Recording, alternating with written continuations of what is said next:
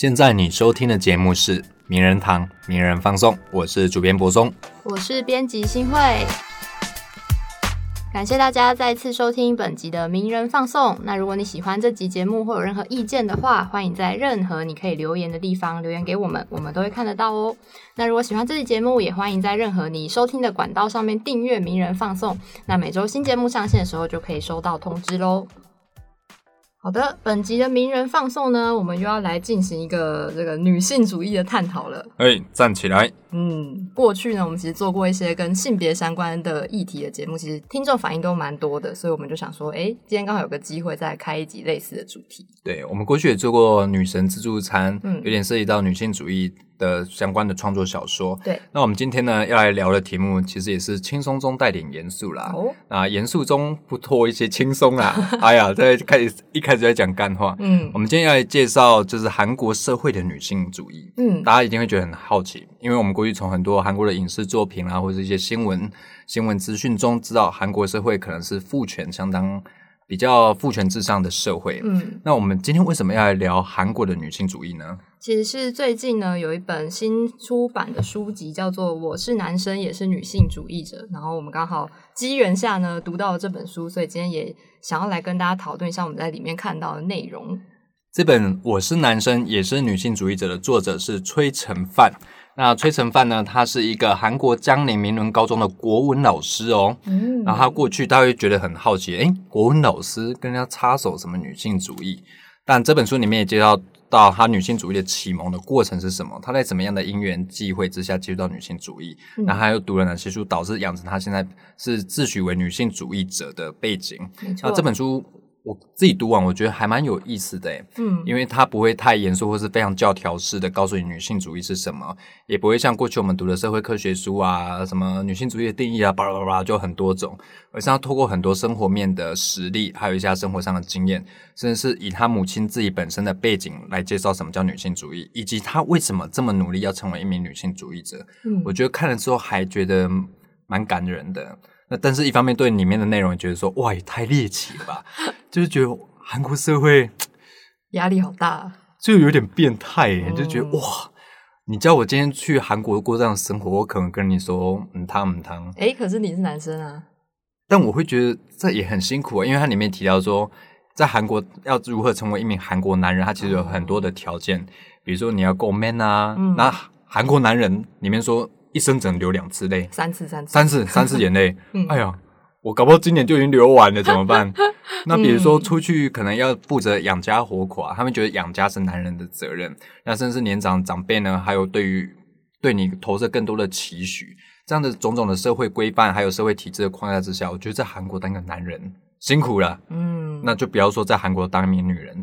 是什么样的处境？没错，那所以今天呢，我们节目当然也不会只有我们两个聊，我们还是邀请到非常重量级的来宾，是谁呢？哎呀，这个来宾是我们，我今天还在犹豫说要不要把它列入名人堂失联作者系列。哇，这个老师也是很久不见了。我们今天的来宾呢是东吴社会学系的助理教授何桑娜何老师，老师跟大家打声招呼。Hello，各位大家好，博生好，新会好。你没有说我是失联已久的和 尚我是失联 N 年的和尚呢。博说不要再追杀我了。哎，我今天真的跟老师很开心，我好久没看到老师。我们上次看到的时候，还是跟老师一起去看电影的时候。那老师其实长期以来也非常照顾名人堂啦，然后有什么好吃的，还有有什么电影票，老师都会告诉我们哦。好不好？我们特别讲出来，让这个听友羡慕一下啦。感恩感恩啊。那我们今天要聊这个题目呢，我觉得很有意思哎。大家过去谈到韩国社会啊。就觉得哇，韩国社会这种男人就是 a man 呐，然后每个男人都非常的有男子气概，这边的男子气概加个引号。那可是，在韩国为什么谈女性主义会这么困难？在韩国社会中，女人的处境跟她的地位到底是怎么一回事啊？其实韩国哈，就是我们也都知道，它是一个儒家文化传统很根深蒂固的地方啊。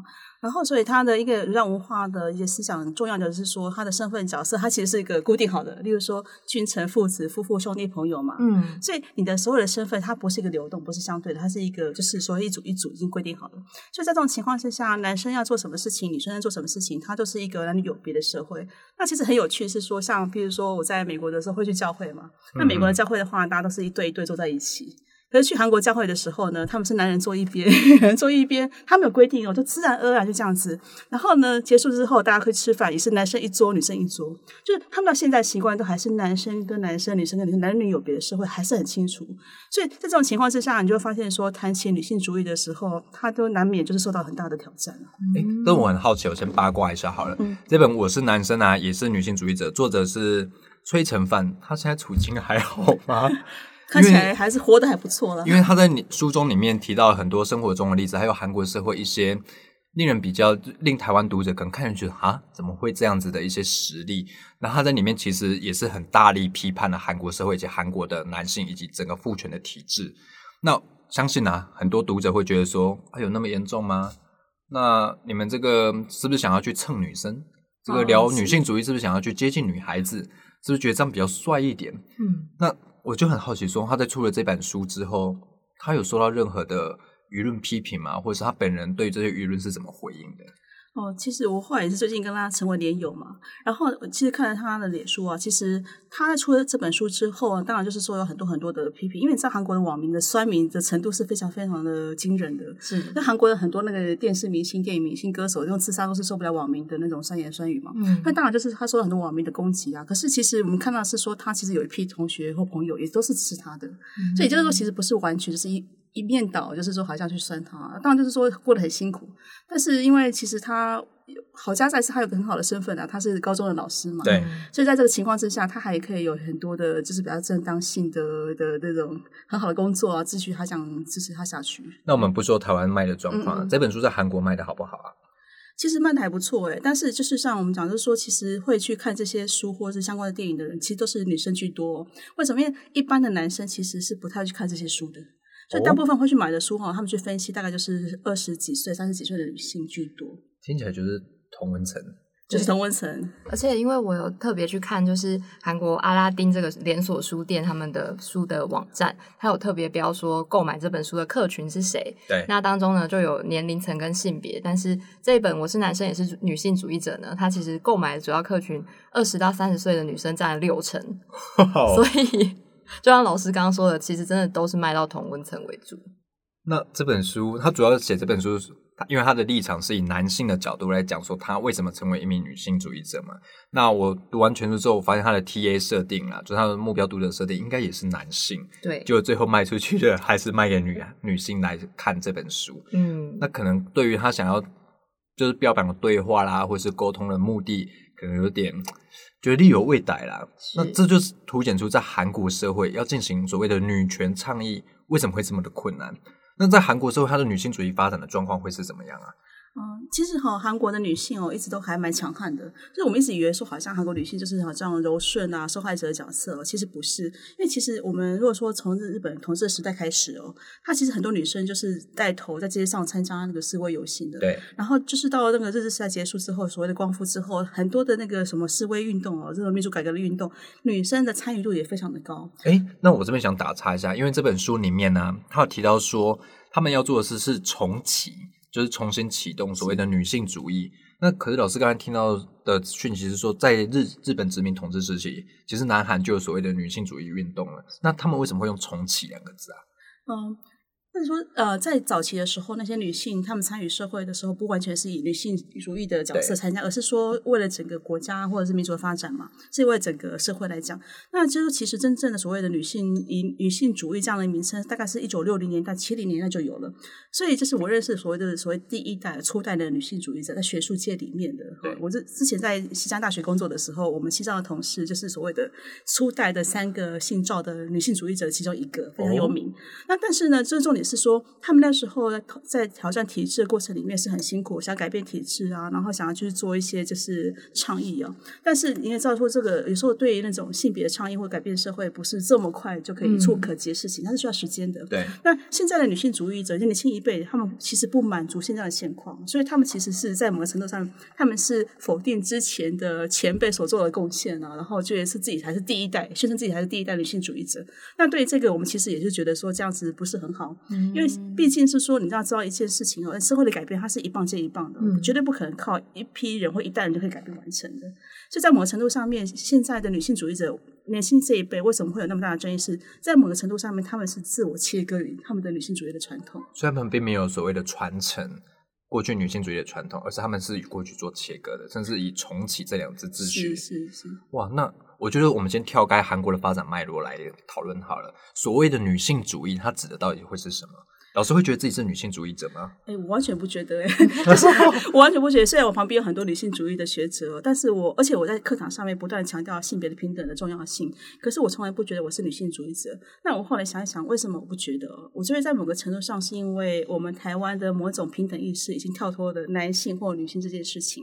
嗯，那为什么在韩国会讲女性主义这个这个名词？哦，对他们是很重要。就像我们刚刚讲的哦，因为在韩国社会是个传统的社会，儒家的文化里面，这种男女有别是要太清楚，就像我刚刚讲，日常生活里面就自然而然会切分开来，非常非常非常非常清楚。就是你去看西方教会、台湾的教会或者庙里面好了，绝对不会看到男生坐一边，女生坐一边，很少看到这种事情。嗯，所以你就发现整个社会里面这种男女有别概念还是很清楚。那这种情况之下，所以对于韩国的人来讲，目前还是有二元性别对立的概念，对，就男性跟女性。所以在某个情况之下，当你要去否定所谓或是抗呃反抗父权社会的时候，你就会自称为女性主义者。那在这种情况之下，其实有些让我们无法接受的事情，例如说前一阵子你大概知道，就是说在尼康女子大学哦，有一个第一个变性人呢，他从男生变性为了女生，而且是法定的变性人。变性完之后呢，他改变他的身份，他想要申请进入梨花女大去就读，而且也被录取了。可是整个学校里面说学生反对他，所以他后来自愿的放弃了他的入学的学的资格。那所以也就是说，其实，在所谓的女性主义者里面，在韩国的情境之下，他还是单纯的二元对立，男生跟女生，然后他还容不下所谓的多元性别的概念。嗯，刚刚老师讲的这一点呢，其实，在书中有提到，稍微提到一个法，这个法规名叫做《男女雇佣平等法》。那以作者他的角度来说，他会质疑说，为什么男在前面，女在后面？因为就以文字的传统来说，我们如果把一个字放在前面，代表说它的优先顺序是最为重要的。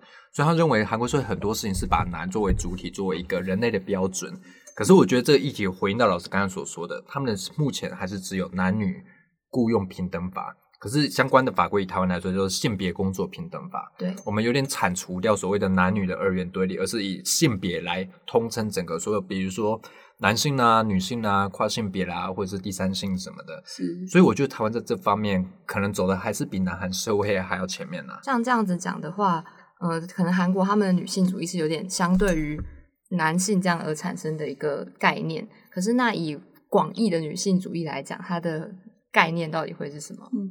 其实女性主义是个很难定义的词哦，就就讲讲简单的话哈，就是说，所谓的女性主义，就是说，她希望把女生的地位提升的跟男生一样哦，不是不是女权，也不是什么，她就说，不管是怎么样，生而为人，我们就是有同样的、相等、平等的地位。可是因为哈，就是要达到这个平等的地位，其实有很多的方法，但是。究竟用什么方法去达成这个这个目标，其实就是争议不休。对，而且甚至女性主义者之间会站来站去，甚至还会分裂嘛。台湾也曾经发生过那种分裂的情况。所以，其实举个例子来说哈，如果感兴趣的话，可以看像郭燕玲老师，她有编那个《女性主义理论跟流变》这本书哦。他在这本书里面就把女性主义分成十一种，十一种，哎，十一种各种不同的女性主义，而且互相可能不太呃相似这样子。对，也就是说，其实我们目标是一致，是说不管男人或是女人，或是我们讲只要是人，然后。哪种性别的人，我们都是平等的。可是你达到这个平等的地位之前，有很多不同的方法。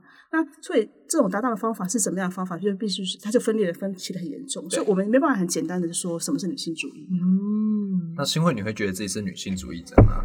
我觉得我支持女性主义的论述，可是我不会对外宣称说我是一个女性主义者。这样哦，那身为一个男性，请问柏松您呢？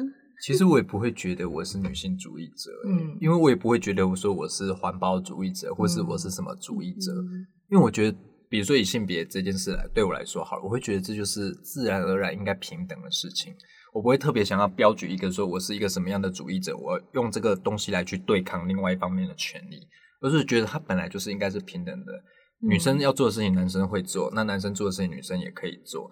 那男生可以领到这样的薪水，天花板在哪里？那女生一样啊？为什么女生就另外有差别待遇？所以我觉得对我来说也不是那种很积极的那种女权或者女性主义者，我就觉得就是大家都要平等啦，大家应该享有一样的平等权，大家就是公平啦。对对，简单来说就是爱公平啦，哈，我们当然有差别心呐。那比如说这本书里面呢，作者认为所谓女性主义，作者说它是可以将现实客观化的工具哦。他说：“这可以让人用跟过去不同的视角看世界，然后改变他的认知啦，甚至是给予他纠错的勇气。他会觉得说，这个错其实不在自己，他会认为说，主要的原因是整个体制、整个结构。甚至他也同情韩国男人呐，是，就是说韩国男人今天也会这样，应该不会有人生下来就会这样变长成这个样子吧？他觉得整个体制、整个社会文化形塑成他们变这样的人。”那觉得说，我们今天如果要讨论韩国社会的父权至上的问题，可能要先从结构面、从文化面下手。你去谴责这个男性，也许会他可能会被骂醒啊，但对于整体的结构改革，可能是比较比较不济于事的。老师对这样看法觉得呢？我完全赞同他的说法哦，就是说，因为我之前在韩国住了大概四年半的时间了，就是都。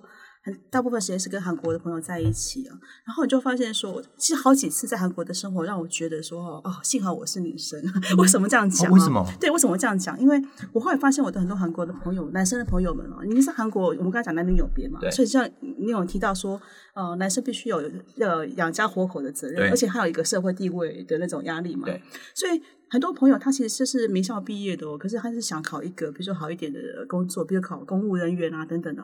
他就是当所谓的考试生，然后就考了很多年之后，就是一直找不到很好的工作。可是你知道找不到好工作的，他的后果就是说，他根本不可能谈恋爱，没有办法有女朋友，不可能结婚。对。那有一个我认识很多年的朋友，他其实是年纪比比我大，大概现在已经五十多了吧。他是高丽大学毕业的，你知道高丽大学是很好的学校，那但是他就是那时候很想要考那种公务人员的考试，可是就错过了那个就职的黄金时间嘛，三十岁是一个黄金的那个分类点，所以他在错过时间之后，他只好继续考，可是考不过，所以他后来就一直变成。一边准备考试，然后一边就是在那个兼差哦，当攻读生的那种那种攻读的一个生活。然后到四十多岁之后，他终于下定决心，他要放弃的他的那个就是考试的生活。对对对，所以后来他就回到乡下。可是我觉得，以我来讲，我的认识来讲，他一个四十多快五十的人，然后男生，然后没有任何的工作资历的，我觉得他也很难找到一个很好的工作。那我就想，甚至我还怀疑会不会有女生愿意嫁给他。所以你会发现说哈，我会觉得说，哎，在那个情况之下，例如说我身为女生，我对我自己有一个社会我的工作成就的期许嘛，因为毕竟花了那么多年的时间，我也希望有一个自我成就感。那但是如果我找不到工作的话，我很多韩国的女孩子的朋友找不到工作，他们就结婚，哦，然后有个结婚可以嫁人。那我们当然知道说这样不是很不对，他他们没有办法完成他的梦想，他就结婚嫁人。可是至少他有个出路在，他有个合法性的出路在，社会不会因此谴责他说他就是。成为一个家庭主妇，社会不会谴责他说找不到工作。但是一个男生的话，当他没有工作的时候，他绝对不可能有这样子的一个家庭的生活。刚才老师提到这一段，其实，在书中有提到，他说韩国社会啊，有些男性会去揶揄女性，叫做啊，当女生真好啦，就是你们再怎么没选择，你们还是可以选择嫁人。是，所以他们觉得说，把女生嫁人，加入一个家庭，他们可以不用工作，会觉得这是他们。的选择，甚至觉得这是他们最后一张王牌，就说哇，恁真好安尼啦，免找头路啊，免安怎安怎，会再结婚呐，可以结婚这样最好啦。可是我觉得，其实嫁入婚姻，嫁入一个家庭之后，韩国女性地位其实会变得比婚前更加不如诶。嗯，比如说大家也知道八二年生金智英，大家如果看过这部电影的话，会知道说她回去之后就是不断的在厨房里面做做菜啊、洗碗啊、处理家务啊。那韩国的男性们呢，就在客厅、在房间，然后做自己的事情。所以其实韩国女性虽然说透过结婚好像找到一个归宿，好像啦找到一个归宿，但其实会不会反向变成一个进入一个奴隶的状态啊？我觉得不至于会到地位低下，因为其实韩国人对就是说母亲啊还是蛮重视、还蛮尊重的。可是。问题是在于说，我们人活着不是只有说好像有个位置可以归属，我们也会希望有成就感。对。那对于很多人来讲的话，一个工作就是一个社会网络嘛，就是你有一个工作，然后你你有收入，然后你讲话可以大声，然后你有很多朋友，你有生活圈。可是当你没有这样工作的时候，你的所有的社会网络就因此限制在家庭里面，是这种没有办法、没有成就感、这种窒息感，会让我们觉得说，那女生觉得说我没有办法接受。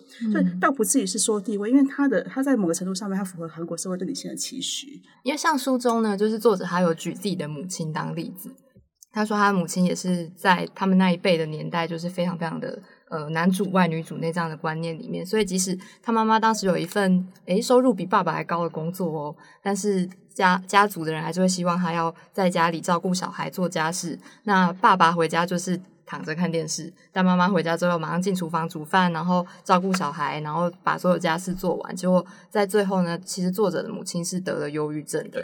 然后其实作者就从他母亲的整个人生经历里面才看到说，诶，为什么韩国的女性会在他们的人生里面会经历这么多的不公平待遇，然后还很多人觉得理所当然这样子。嗯，可是哈，其实我也觉得说，像我看在韩国生活的时候，看到的朋友，男生的朋友，他好，他是一个是我大学毕业的朋友，然后他就是在一个韩国很 top 的银行的总部工作，如意岛嘛，然后都知道金融中心，然后他每天早上七点就出门去上班，然后晚上回到家是十一点。从礼拜一到礼拜五，每天是这样。为什么十一点呢？因为你六点下班之后，同事没有走，你不能走啊。你的老、你的、你的上司没有走，你不能走，而且还下班还一起去会食，对不对？一起去聚餐。对。所以每天就是七点到十一点。然后呢，他礼拜六做什么事情？去有时候公司会办那种，比如说就是各种的呃公司的那种奉献活动啊，各种公司的这种各种活动，或者是什么教会活动啊，或者是各种活动。所以礼拜六就是婚丧喜庆嘛，礼拜天就参加一个什么谁的结婚典礼啊，然后谁的丧礼啊，基本上礼拜一到礼拜天都满满的。然后我就。看过很多次，是那种父亲他在家里面，因为从早到晚嘛，他就变成家里面的那种 ATM，有没有？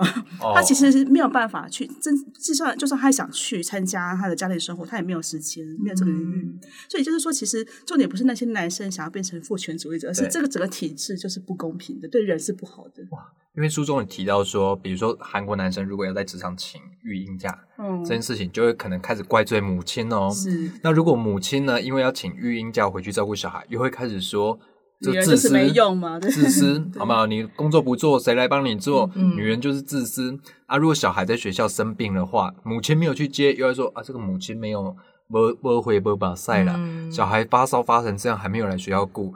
啊，在公司这边你要去接小孩去照顾，公司又说啊，怎么可以早退？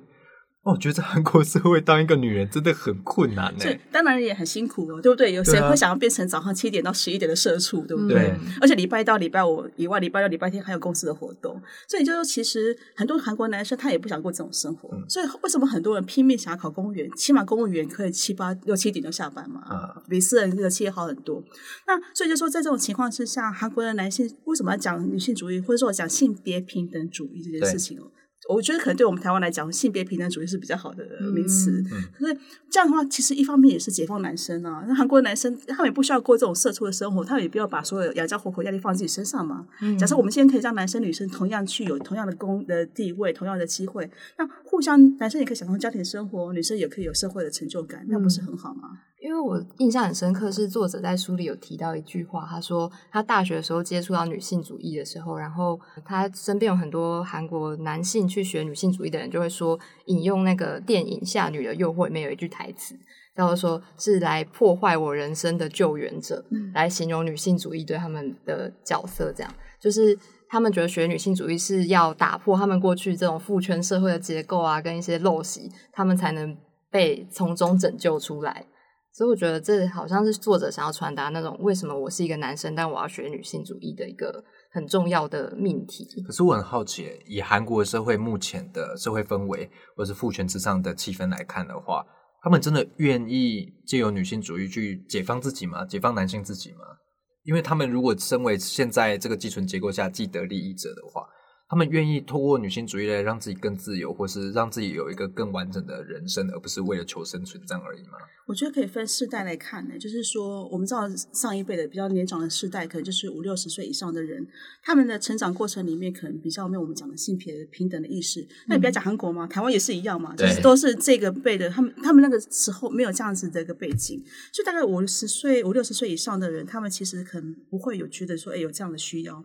那他们也是说，因为到目前为止，他们是掌握主要的权利的人，比如说立法的权利啊，或经济权利的人，所以在某程度上面，他们还是控制这个结构。可是我觉得哈，三四十岁以下的人，他们其实是想要改变的。还有一个是说，其实为什么会改变会好的？你没发现说最近哦，你我们以为是说，因为韩国实行性别平等的教育也是一段时间了嘛，嗯，他是不是改变了很多的人呢？其实不完全是，像最近流行的 N 号房事件，对，那你就觉得说，哦，又是一个那个男女不平等哦，剥削女性的例子。可是你要知道，N 号房的主事者都是年轻男人，嗯，二十出头的，对。那为什么他们会有这样子的那个想法？他们不是像老一辈的是不一样的情况吗？会年轻的人男生为什么会想这种这种想法？是因为他们在整个体制上也是牺牲者。你会发现 N 号房那些人，他们那些男生们哦，其貌不扬嘛，对不对？哦然后他们其实也没有很好的学历，哈、学历是所谓的土汤诶，匙。可是主模就是最大的那个，不是学历很微吗？其实没有哎、他们那就说他是什么学霸，其实他是很烂的学校，是没听过的学校。真的哦。对，什么怎么奖学金？我一看这个学校，其实在韩国是。哎，老师，你可以介绍一下背景吗？因为我们在台湾接收到的讯息是，他好像是个非常厉害的学霸，哎，可是他的学他的学霸那个学校就有点像我们叉叉科技大或者是科技工专这种学校，所以其实讲的哦我这你讲的，不是我讲的哦排名没有那么好啦。对对对，以主流价值来看的话，对对，所以我们要解放这种排名的那种思维迷思嘛。所以像就 N 号房那些，其实说你说实在啊，他们在这些人，他们在任何的整个社会评价上都不是好的。第一个外貌嘛，嗯，没有一定的身高，没有一定外表，对不对？然后他们的学校也没有很好，出身背景也没有很好啊。嗯所以在某个情况之下，整个被扭曲，他们其实知道他们这个社会是没有，他们不是，他们是一个乳蛇的那个情况，所以他们在某程度上把自己的挫折感发泄在女生身上。那为什么会找女生当做对象，当做发泄的对象？因为女生是比他们更弱势嘛，就这样子，就是说强欺弱，然后弱就欺更弱。那这样的情况之下，就是等于是环环就是这样子环环相逼，所以让这些在整个社会氛围里面，他不是一个胜利者的男性们，他们的挫折感，他们就会发泄在那个女性身上，所以你就会发现很多像什么，比如说随机杀人案啊，江南站的随机杀人案啊，好这些华城的，为什么他们找弱者下手嘛？因为他们所的对象是那些小女孩，或是那些比他们弱的女性，所以也就是说，其实，在这种强弱关系很清楚的上下阶级很关系的清楚的那个情况之下，我们没有办法去把这种权力关系更做更好的扭转或是平衡啊。所以在某个情况之下，假设对年轻世代的男生来讲，女性主义对他们有什么好处，或者性别平等主义对他们有什么好处呢？可以让他们从这种迷失里面脱离出来。所以我觉得，其实像三十几岁、三四十岁以下的年轻男性，他们有越来越多的趋势，他们想要过不一样的人生。哦，所以就是说，比比如说他们会想说，哎，我可以不要去追求当社畜的生活，我也许也可以去学开咖啡厅啊，去做一些别的事情，然后可以就是说做一个走一条不一样的路。所以我觉得其实他们是想的，但是我们必须要做的是把那个结构啊扭转过来，让他们这个空间。所以他们在韩国会想开咖啡厅，可是在台湾会被我们企业家骂、欸。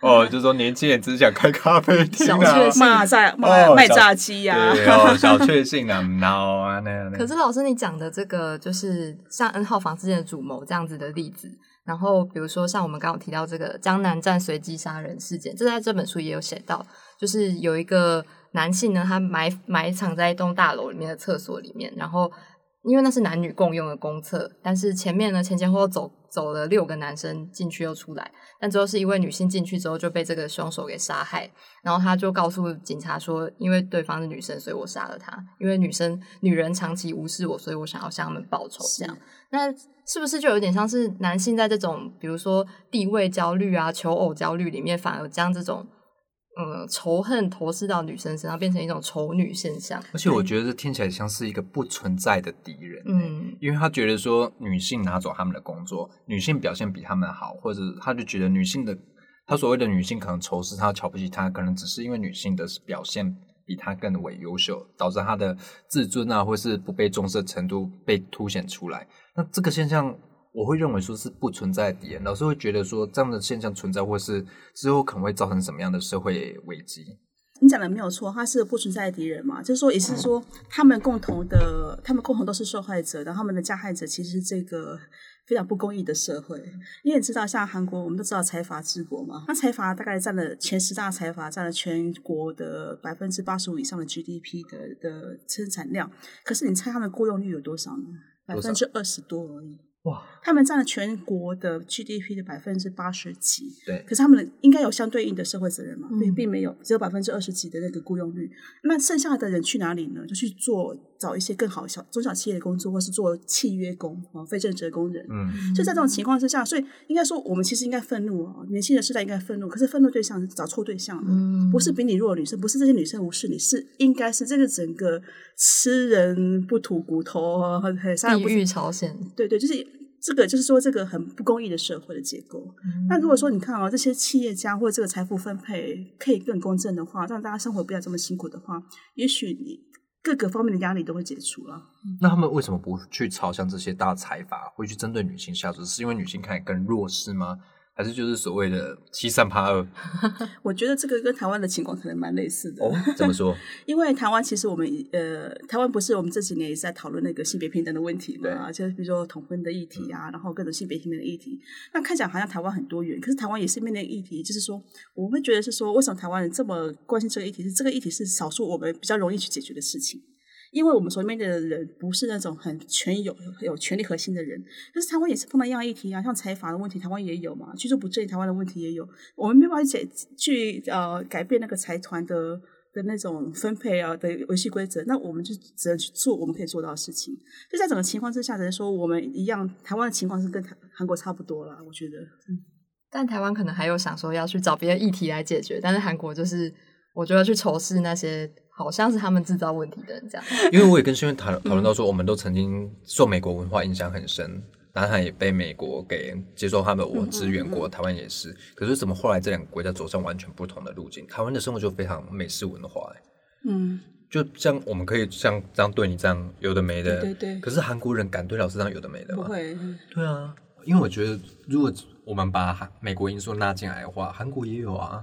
那为什么我们会走出完全不一样的道路？跟冷战之后有关吗？我觉得有一个很大的差别是历史的背景啊，就是韩国它其实不是一个很多的移民的社会。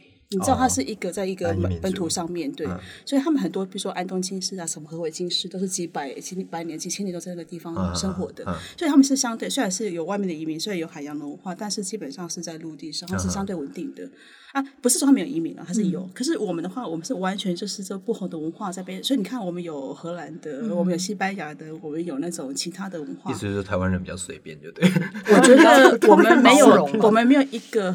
框架就是把我们束缚住，对，而且你看我们的移民真的是很多元，嗯，可是你看他们就是他们到现在还是什么爱东京市啊、和惠京市啊，这个都还是很根深蒂固嘛。所以你是信什么，那你就问，那你的家乡是哪里，对不对？所以你会发现说，他们那个整个社会框架哈，基本上是还在的，嗯，真的。所以他们这个东西，而且他们像很多文化财啊，就很其实这个技师都在的，所以我会觉得在某个程度上面，台湾相对它可以改变的空间多很多，因为它是。很多空，它它没有一种根深蒂固的架构在那个地方，这是我自己个人的有点。我觉得这套解释很棒哎，对，因为我一直太在意美国这个因素变变音进来，那是很近代的因素。对，因为我们接触过美元文化，可是南韩也有啊，那为什么完全走向跟我们完全不同？而且我们还有南岛族群啊，南岛族群跟南太平洋整个都是在个流动的，所以我们其实基本上就是一个流动的、流动的、流动中的社会哦，对不对？对，而且我们这样讲话，这样这样形容比较很动感。是流，而且你知道，我们台湾有个假说，是台湾其实南岛族群的起源嘛？对，